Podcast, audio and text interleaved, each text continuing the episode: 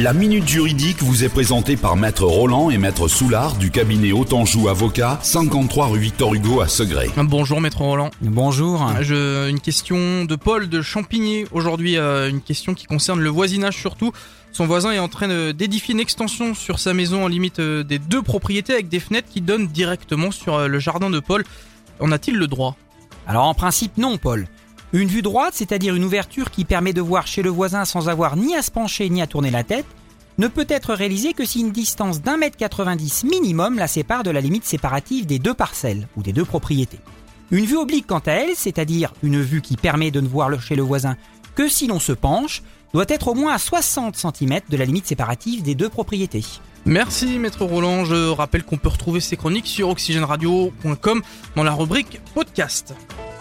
Autanjou Avocat, cabinet d'avocats installé à Segré depuis plus de 7 ans pour vous conseiller et vous défendre.